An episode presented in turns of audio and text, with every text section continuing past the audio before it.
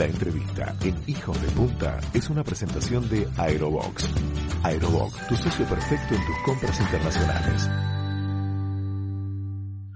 Muy bien, amigas, amigos, varias cosas les van a sorprender cuando les contemos la historia detrás de ATGen, una empresa de biotecnología de capitales uruguayos dedicada al desarrollo de reactivos de diagnóstico molecular que de pronto quedó en primera plana por los testeos de COVID-19.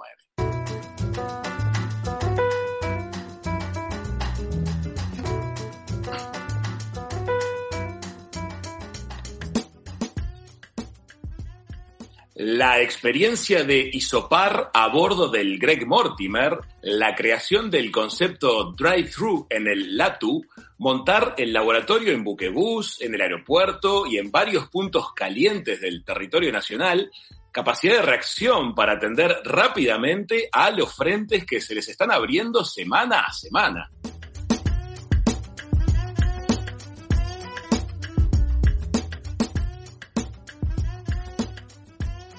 Estamos con una de las socias y directora técnica de ATGEN, la bioquímica Sofía Tedesco. Bienvenida Sofía y gracias por estar con nosotros. Hola, muchas gracias a ustedes por la invitación. Bienvenida. Sofía, me gustaría que empecemos por contarle a la audiencia la curiosa historia de ATGEN, porque hay mucha gente que piensa que ustedes son una empresa de éxito asombroso y el camino no ha sido así. ¿Cómo empezó ATGEN? Bueno, ATGEN es un spin-off de la Facultad de Ciencias. Empezó por el año 2001. Eh, cuatro investigadores formaron una empresa para la fabricación de reactivos de biología molecular. En aquel entonces hablar de biología molecular era algo que que no era habitual, era algo demasiado nuevo para, para, Uruguay en ese entonces. Eh, estos cuatro investigadores eh, luego vendieron su, su, empresa a un laboratorio farmacéutico, a Celsius, quien eh, cuando incorporó su empresa, además de la fabricación de reactivos, empezó a desarrollar los servicios, o sea, los diagnósticos por PCR, por biología molecular. Y bueno, en el año 2017 eh, el laboratorio, eh, los dueños de Celsius nos lo vendieron a los cuatro directores de aquel entonces del laboratorio. Entonces estamos al frente del laboratorio, eh, Fabricio Sarlos, Andrés Sabin y yo, desde noviembre de 2017 exactamente. Y no ha sido fácil, no es una tarea fácil, o sea, el laboratorio eh, contaba, bueno, con, sus clientes, con un, grupo de, de, profesionales interdisciplinarios, y bueno, o sea, no, no, estábamos en un momento fácil, eh, realmente, o sea, hacíamos todo lo que era investigación, servicios, producción, pero bueno, todo, todo muy, muy, muy a pulmón, todo de a poco. Es decir, que la empresa estaba haciendo mucha fuerza para mantenerse arriba, para mantenerse a flote, cuando llega este, este momento tan particular. ¿Cómo se prepararon ustedes para, lo que termina siendo el, episodio de, de COVID-19? Y bueno, nosotros en realidad, eh, yo siempre digo, o sea, así como nos preparamos para esta, para este virus puntualmente, nos habíamos preparado para otros que nunca llegaron a Uruguay, o sea, nunca llegaron con la, con, la intensidad que llegó COVID, ¿verdad? en su momento nos preparamos para dengue, para zika, para chikungunya, o sea, para otros virus que, estaban atacando la región. Y bueno, y COVID fue uno más, o sea, en enero vimos cómo se dispersaba, cómo se propagaba, eh, cómo avanzaba el virus. Y bueno, o sea, tomar la decisión de comprar los reactivos no era fácil porque, digo, cada inversión necesitaba una discusión previa de que realmente si valía la pena, si no, y bueno, en enero, febrero compramos los reactivos, decidimos comprarlos, los pusimos a punto y, bueno, realmente, digo, teníamos todo en plaza, digo, el 13 de marzo ya estábamos procesando muestras.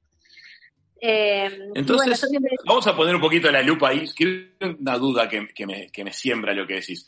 Los reactivos que se utilizan para producir los test que ustedes producen no son entonces de origen local, hay que importar esos reactivos, ¿verdad? El tema es así, el tema es así. Eh, este estudio tiene dos etapas, la extracción del ARN y la PCR, ¿verdad? Eh, los kits para la extracción de la PCR son kits que se usan para otros virus también, que, que, que, son virus de ARN, entonces son kits que sí habían plaza la primera etapa del proceso. La segunda etapa del proceso, que es la PCR puntualmente, o sea, nosotros habíamos hecho un desarrollo basado en un protocolo de la CDC, lo que, lo que en aquel momento recomendaba la, Organización Mundial de la Salud, ¿verdad? Nosotros habíamos comprado los insumos para ese reactivo y después eso mismo nosotros lo desarrollamos junto con Udelario y Udopasteur en un, en un kit, o sea, llegar a otros pasos, o sea, desde un desarrollo a un kit hay muchos pasos en el medio de validación, de puesta a punto, de, trabajo más fino, ¿verdad? Nosotros en marzo solo contábamos con los insumos como un, como un desarrollo propio, Basado, basándonos en las recomendaciones de la CDC. Después eso avanzó a lo que hoy en día es el kit de PCR que se usa, que, que lo está usando la red de laboratorios de y Pasteur y bueno, nosotros también. Eh, un poco e, ese es el proceso. Y, y, una de las cosas importantes que pasó en marzo, en abril, es que eh, las grandes marcas de estos insumos son, eh, o sea, se encontraban en países tipo Europa, Estados Unidos, países que ellos querían sus reactivos para ellos. Entonces no los exportaban. Era muy difícil conseguir reactivos. Nosotros, nosotros estábamos preparados, habían, porque teníamos de antes, o sea, esos reactivos, pero digo, comprarlos en el momento fue muy difícil. Digo, de hecho, o sea, habíamos comprado, nos habíamos preparado como para mil muestras, que hoy mil muestras es menos de un día. O sea, en su momento era muchísimo, no era tipo muchísimo, estábamos re preparados, pero hoy no, no, no cubrimos el día con lo de hoy. Y por suerte, la verdad es que pudimos, o sea, nosotros no, no tuvimos que dejar de ofrecer el servicio ni desde el 13 de marzo hasta hoy, no hubo un día que cerró el laboratorio, o sea, ni sábado ni domingo, ni por falta de reactivos, ni por falta de nada. Que eso ha sido otro gran desafío también, o sea, tener permanentemente los insumos es, era una lucha, en su momento era una lucha conseguir los insumos. Claro, pero tuvimos mucha suerte en eso, porque ustedes al tener una reacción temprana, ver en el mes de enero lo que estaba pasando en el mundo, toman esa decisión que no debe haber sido fácil para una empresa pequeña invertir y comprar, que podía pasar que no pegara el virus en Uruguay como otros virus no habían pegado. Exacto, exacto, exactamente. Digo, esa fue una decisión. bueno, gracias. esa fue una decisión difícil de tomar porque, digo, los insumos no eran baratos y no sabíamos qué iba a pasar. Incluso este tipo de, de, pandemias o, de virus de declaración obligatoria, o sea, en general eh, los estudios se hacían en, en el laboratorio de salud pública, en el Ministerio de Salud Pública. Entonces, un laboratorio privado tampoco era eh, algo habitual que fuera a participar en esto, ¿verdad? Digo, si bien nosotros desde, desde enero, febrero, estábamos en comunicación con, con, el, con la dirección del Laboratorio de Salud Pública, o sea, nosotros le habíamos contado que estábamos en este desarrollo, a ver si ellos estaban de acuerdo, cuál era el protocolo a seguir, etcétera, o sea, veníamos trabajando con ellos, digo, no sabíamos si como laboratorio privado íbamos a, recibir muestras para procesar este tipo de estudios, ¿verdad? Entonces fue una decisión difícil, la verdad, haberlo, digo, comprar los insumos y bueno, en su momento nos la jugamos y, y bueno, eh, sirvió, para el país sirvió. Claro que sirvió. Que esto, fue un viernes 13 y el domingo, o sea, nosotros, o sea, compramos los insumos, pero tampoco sabíamos que nadie más los había comprado. O sea, sabíamos que la Dirección de Laboratorios de Salud Pública sí los tenía, pero no, no, no conocíamos el resto de, los laboratorios que estaba sucediendo. Hasta que el domingo 15 eh, me llamó la directora del Laboratorio de Salud Pública para decirme eh, que, que, bueno, que éramos el único laboratorio en el país además de ellos, por supuesto, que tenía los insumos a que sí que, necesitaban de nuestra ayuda, o sea, que necesitaban de que nos pusiéramos a procesar muestras urgente y, bueno, y ahí nos dimos cuenta que éramos el único. Entonces, fue, una responsabilidad muy grande la que recibimos en su momento. Claro, que salió bien, salió muy bien, ustedes tomaron esa decisión. Eh, ¿Y qué pasaba si no venía hacia Uruguay un empuje fuerte de COVID. ¿Ustedes habían manejado la posibilidad de, vender este servicio para el extranjero, por ejemplo? Sí, eh, mira, de hecho tuvimos eh, en, el mes de junio, donde eh, bajaron, habían bajado muchísimo los casos positivos, por suerte, porque la gente estaba muy, muy concientizada en cuarentena, etcétera, habían muy pocos estudios. Nosotros ahí teníamos muchísimos reactivos comprados y, y, los, y los casos que llegaban al laboratorio ya eran pocos, eso pasó en junio. Y ahí nos contactaron de Perú, por ejemplo, para, para, para ellos mandarnos muestras y ofrecerles el servicio. Y bueno, nosotros ya habíamos hasta empalado los tubos para mandarles, habíamos resuelto que sí, que dado que Uruguay estaba recontrolado, empezar a venderles el servicio a, a otros países porque teníamos insumos muchísimos. Y bueno, y ahí justo en esos días saltaron los brotes más grandes en Montevideo y le dijimos a Perú, disculpen, no les mandamos nada, vamos a atender nuestro país primero y después hablamos. Si se vuelve a controlar, hablamos. Y ¡Qué vivencia! Sí, sí, tal cual. Contanos, contanos cómo fue para ustedes la experiencia de, eh, de atacar el caso del Greg Mortimer. Fue una experiencia eh, que fue muy buena la experiencia, digo, pero pasamos muchos nervios también. O sea, la, la primer, eh, el primer día que subieron eh, nuestros enfermeros al, al, al barco, eh, realmente, o sea, después que entraban al barco perdíamos comunicación con ellos y bueno, y había, o sea, y como los pacientes en el Greg Mortimer estaba cada uno en su habitación y habíamos perdido contacto, se había hecho la noche y no teníamos noticias y pasamos muchísimos nervios. O sea, esto fue previo a que subieran los médicos, el grupo de médicos que subieron después, etcétera. O sea, los médicos ya subieron con los resultados nuestros, ¿verdad? Eh, ustedes fueron los pioneros.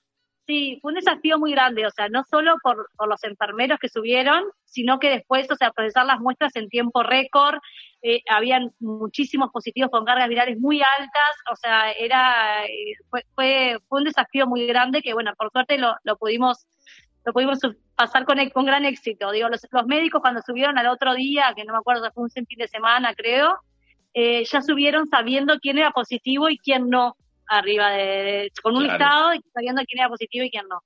Y bueno, eh, después, bueno, después se siguieron testeando un montón de veces. Y bueno, yo siempre digo también, o sea, cuando entrenamos enfermeros para hacer domicilios o para nuestro autotest o lo que sea, para hacer hisopados, siempre les digo, o sea, usando la bioseguridad adecuada en momentos adecuados, o sea, el riesgo de contagio es bajo porque muchos enfermeros o muchos médicos que hacen hisopados o sea, se exponen un montón, ¿verdad? Y yo siempre pongo la experiencia del Greg Mortimer, o sea, los cuatro enfermeros que subieron al Greg Mortimer, que subieron con, la, con los insumos de bioseguridad adecuados, ninguno de ellos se contagió. Y eso fue una prueba de, fuego, porque ahí había una carga viral impresionante y bueno, la verdad que fue una prueba de fuego que, que también se superó con, con gran éxito. Qué interesante lo que estás contando. ¿Y cómo fue la experiencia de montar un laboratorio a bordo de, por ejemplo, buquebús?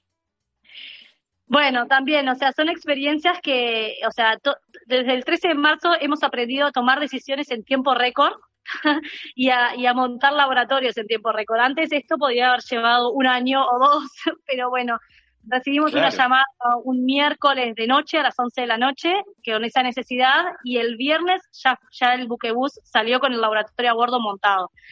Eh, nosotros, eh, por suerte, teníamos los instrumentos, ¿no? Digo, teníamos instrumentos, los equipos, el equipamiento lo contábamos con ellos y bueno, nada, fuimos a ver el espacio, ver cómo se adaptaba. Eh, la gente del buquebús hizo las adaptaciones muy rápido también de, de cómo se necesitaba eh, lo que nos, la, las, necesidades del laboratorio y, y, bueno, en un día montamos el laboratorio. La verdad que, que, que es increíble contarlo hoy como, como sucedió. Digo, similar sucedió en Rivera y similar está sucediendo en Melo en este momento. O sea, eh, hemos montado esos laboratorios en, tiempo récord, realmente que nosotros mismos no podemos creer lo, lo, lo, lo rápido que, que, que, hemos podido montar estos, estos, laboratorios para atender los brotes, ¿no? Sobre todo también.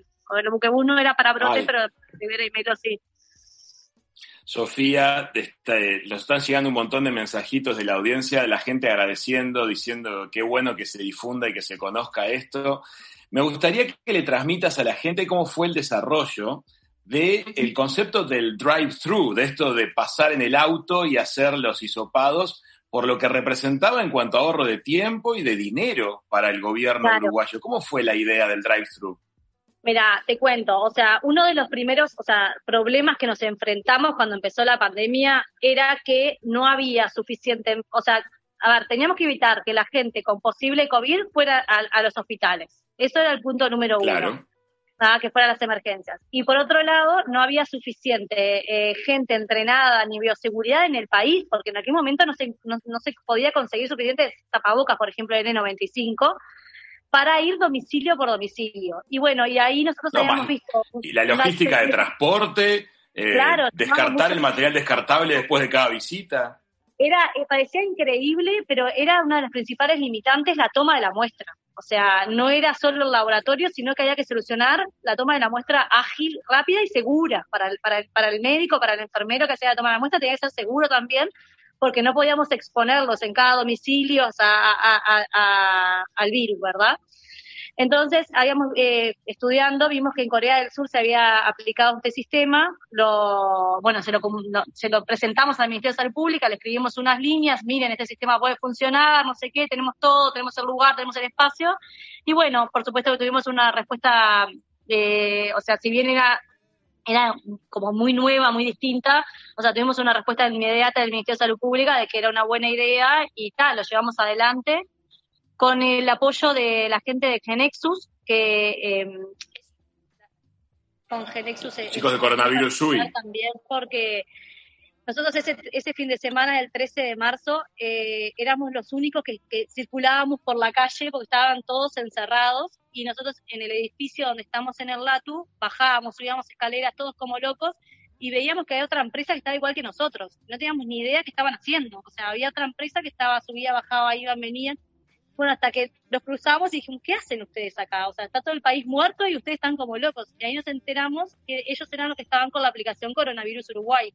O sea, estábamos en el mismo Ah, porque Genexus también está en el edificio de los Tilos. ¿No te escucho?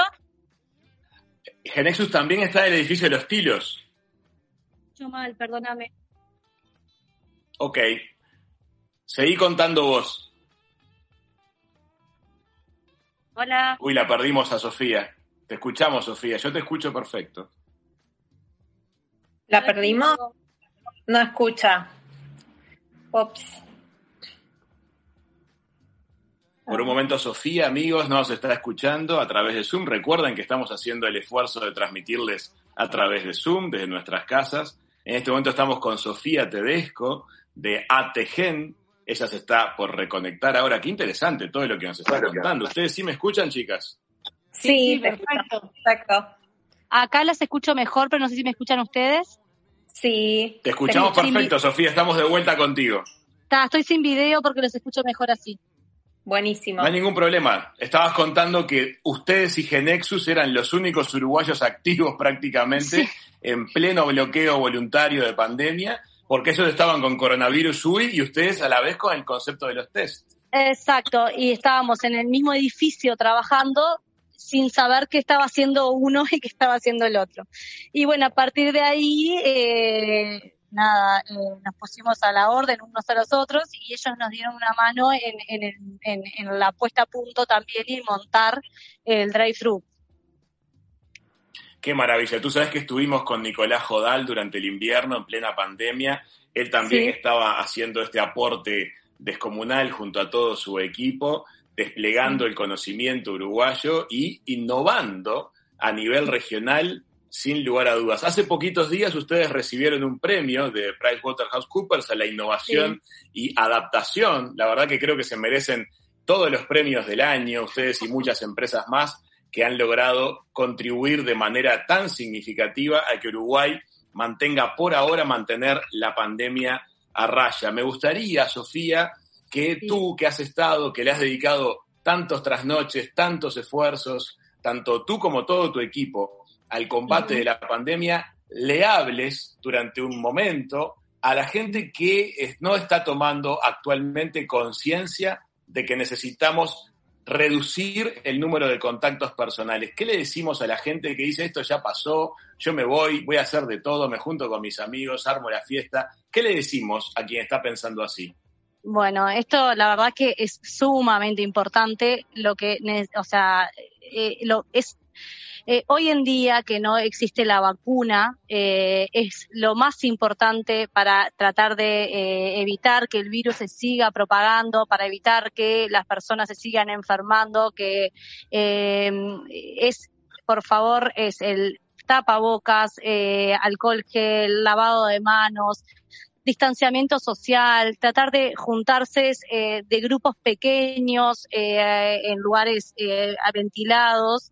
Y, esto, digo, yo sé que estamos todos cansados desde marzo de no poder juntarnos como queremos, de no poder comer los asados, pero es un tiempito más que creemos que falta y, y es sumamente importante para que esto no siga avanzando de la manera que está avanzando en este momento. Digo, estamos en un momento que siguen creciendo los casos y la única forma de frenarlo es con el eh, distanciamiento, con el tapabocas, con las medidas correctas de de, higiene. Es sumamente importante. Amigas, amigos, no se los está diciendo cualquiera, no se los están diciendo los hijos de punta, se los está diciendo gente de la primera línea de fuego frente a el coronavirus en el Uruguay. Sofía Tedesco, el equipo de ATGEN han desplegado un esfuerzo asombroso en los últimos meses, han colaborado con todos nosotros en forma directa o indirecta y es ella la que les está pidiendo que tengamos en consideración las medidas tan, tantas veces reiteradas, pero que evidentemente necesitamos retomar para evitar que las cosas se nos vayan de las manos. Sofía, te queremos agradecer muchísimo este rato en Hijos de Punta y todo el esfuerzo que vienen ustedes desplegando. Bueno, muchas gracias por la, por la invitación y, a las órdenes en eh, cualquier, cualquier aporte que podamos hacer desde acá. Muchísimas gracias, amigas, amigos. Sofía Tedesco de ATGEN ha pasado por la mesa de Hijos de Puntas. Ya volvemos. La entrevista en Hijos de Punta fue una presentación de Aerobox. Aerobox, tu socio perfecto en tus compras internacionales.